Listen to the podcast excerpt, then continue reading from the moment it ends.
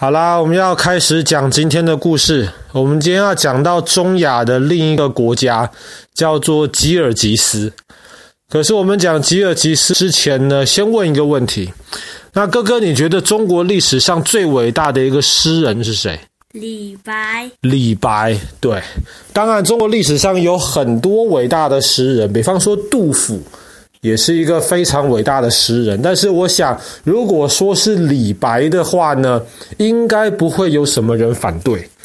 那李白跟吉尔吉斯有什么关系？其实关于李白，他的一生当中有一些谜团，我们大家搞不清楚的。其中最典型的一个谜团就是李白到底在哪里出生？那么在四川。中国的一个省四川，当地人相信李白是在四川出生的，而且是四川北边的一个城镇，叫做江油。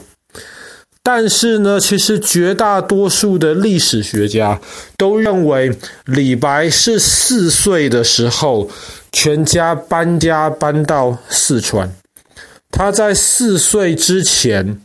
他甚至不住在今天中国本土的范围，李白很有可能是在一个叫做碎叶城的地方出生的。那么碎叶城在哪里呢？碎叶城就在今天的吉尔吉斯。那李白既然是碎叶城出生的人，就又有很多人开始怀疑李白到底是不是汉人。我们知道中国有很多个民族，可是百分之九十其实都是汉人。中国的这个文化基本上也是以汉人主导的文化。那么，以汉人主导的文化当中，最伟大的诗人，正常来讲应该都是汉人。但是因为李白是在碎叶城出生的。那么碎叶城这个地方，在当时固然有汉人，可是当时很多其实是突厥人，或者是中亚当地的一些少数民族。所以，比方说，像中国有一个很有名、很伟大的一个历史学家叫陈寅恪，陈寅恪就觉得李白应该是胡人，胡人当时就是指的是中亚那一边的人，很有可能是突厥人。但是另一个很有名的历史学家叫郭沫若，那么郭沫若跟跟陈寅恪是差不多，可以算是同个时代的人，不会差太多。那么郭沫若就很反对，他就认为李白应该是汉人。那么也有一些其他的看法，他们认为其实李白是深受胡人文化影响的汉人，毕竟。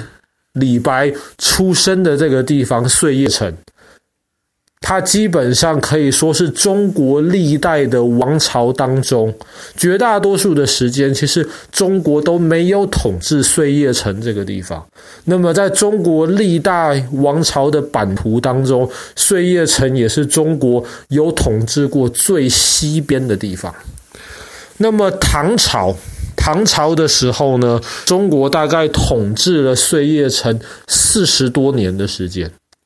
那么清朝，清朝的时候其实也有短暂统治到碎叶城，但是绝大多数的时候，碎叶城其实都不是算在中国的版图里面。因为李白的关系，碎叶城很有名。那今天。在吉尔吉斯里面，碎叶城基本上是世界文化遗产之一。但是如果你去碎叶城这个地方，你会觉得很失望，因为在那边你除了看到一堆土堆之外，基本上没有留下什么可以辨认的遗迹。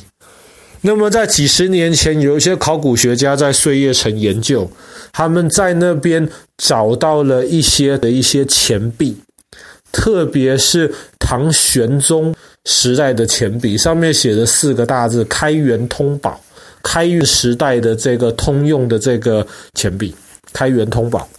所以很多人就认为说，哎呀，当时在碎叶城这个时候，有很多唐朝的商人，或是有这些商人到唐朝去做生意，在那边才可以找到唐朝的这个钱币。那么其实，其实爸爸去年录制的时候有有呃有一次的故事，爸爸讲到《西游记》。那么《西游记》就是唐朝有一个佛教非常有名的一个和尚，叫做唐三藏。唐三藏那个时候就希望能够从佛教发源的地方，能够得到第一手的、最完整的这个佛教的经典。所以唐三藏当时就离开了唐朝，离开了中国本土，穿过西域，就是所谓的中亚的这一带。然后到印度那边去取经，取佛经。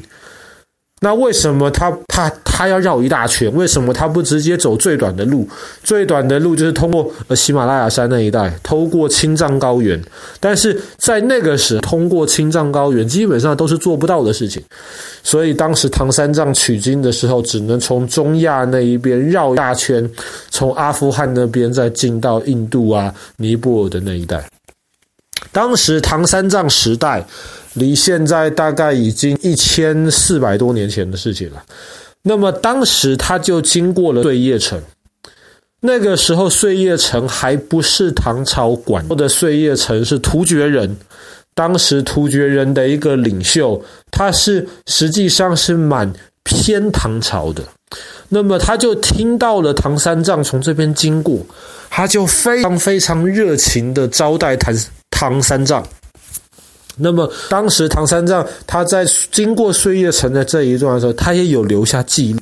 他说他经过了这一边，国王其实对他非常的好。然后那个时候，国王也给了他很多必要的一些文件，然后也给他做了一些补给，帮助他继续往西边的这个行程能够很顺利。当时唐三藏也提到碎叶城这个地方，其实有一条河。通过叫碎叶河，那么在中亚的这个地方，其实很多时候是很干燥，但是这边因为有碎叶河通过，所以在这边其实就因为有水，就有很多老百姓，然后有这些羊群啊、牛群啊，在这边放牧，所以这里其实是一片欣欣向荣的一个地方。然后碎叶河的河谷又是在地势比较低的地方。所以常常，即便是在炎热的夏天，中亚很多地方其实是那种近沙漠、很干燥的。但是在碎叶河河谷旁边行走，唐三藏当时记录下来说，这是一段很愉快的一段旅程。那么唐三藏离开之后没有多久呢，那么突厥那一边就开始打仗了。因为有另一群的突厥人，他们不喜欢偏唐朝那一边，他们希望建立起一个独立的突厥国家，所以他那个时候就把原来碎叶城的这个国王，就把他就欺负他，把他赶走。这个国王没有办法，就只能向唐朝这边求救。那么当时唐高宗，唐高宗就是那个他的太太，就是有名的武则天。高宗就觉得这样子不行，他就决定要派兵，命令唐朝的军队去帮助原来碎叶城的这个国王，把碎叶城抢回来。然后当时唐朝的军队打赢了，打赢了之后，就在碎叶城这个地方修建了一个新的城市。就是今天我们知道的李白很可能是在那边出生的这个碎叶城。当时这个碎叶城呢，建造的这个格局啊，整个城市设计其实就是仿照当时的长安城。在那个时候的长安城基本上是世界有名的大城市，周围很多很多人从各个不同的地方到长安这个地方去做生意。所以碎叶城基本上就是模仿长安城的这样子的设计，然后在那个时候呢，唐朝还在西边建立起了安西四镇。那么安西四镇，碎叶城被认为就是其中的一个。所以在接下来四十年的时间呢，唐朝就是占领了那个地方，对于整个中亚其实进行了有效的控制。但是这个只持续了四十年。为什么？因为后来北边的那些突厥人，他们势力越来越强大。然后到了唐玄宗的时候，唐玄宗就是一开始是非常有名的一个圣君，一个很好的皇帝。可是他生命的下半段，基本上就是因为他太宠爱一个叫做杨贵妃的一个女人，然后把整个国家搞得乱七八糟，后来引发了安史之乱。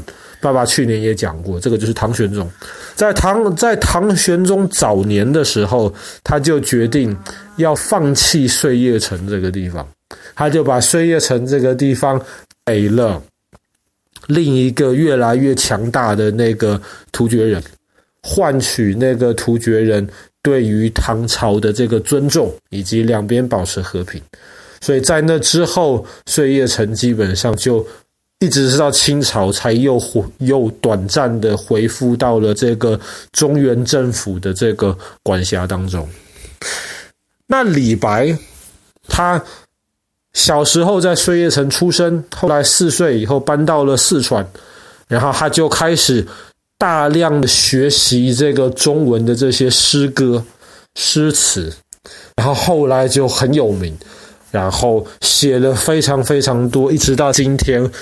像爸爸都还会背很多李白当时写的这些诗，而且李白除了是个文人之外，他还是一个有名的一个剑客。那么，其实李白的生活能够满足很多人对于古代这种文人雅士的浪漫的这种印象。好啦，那么我们今天的故事就就讲到这边，在吉尔吉斯，李白的这个故居地碎叶城。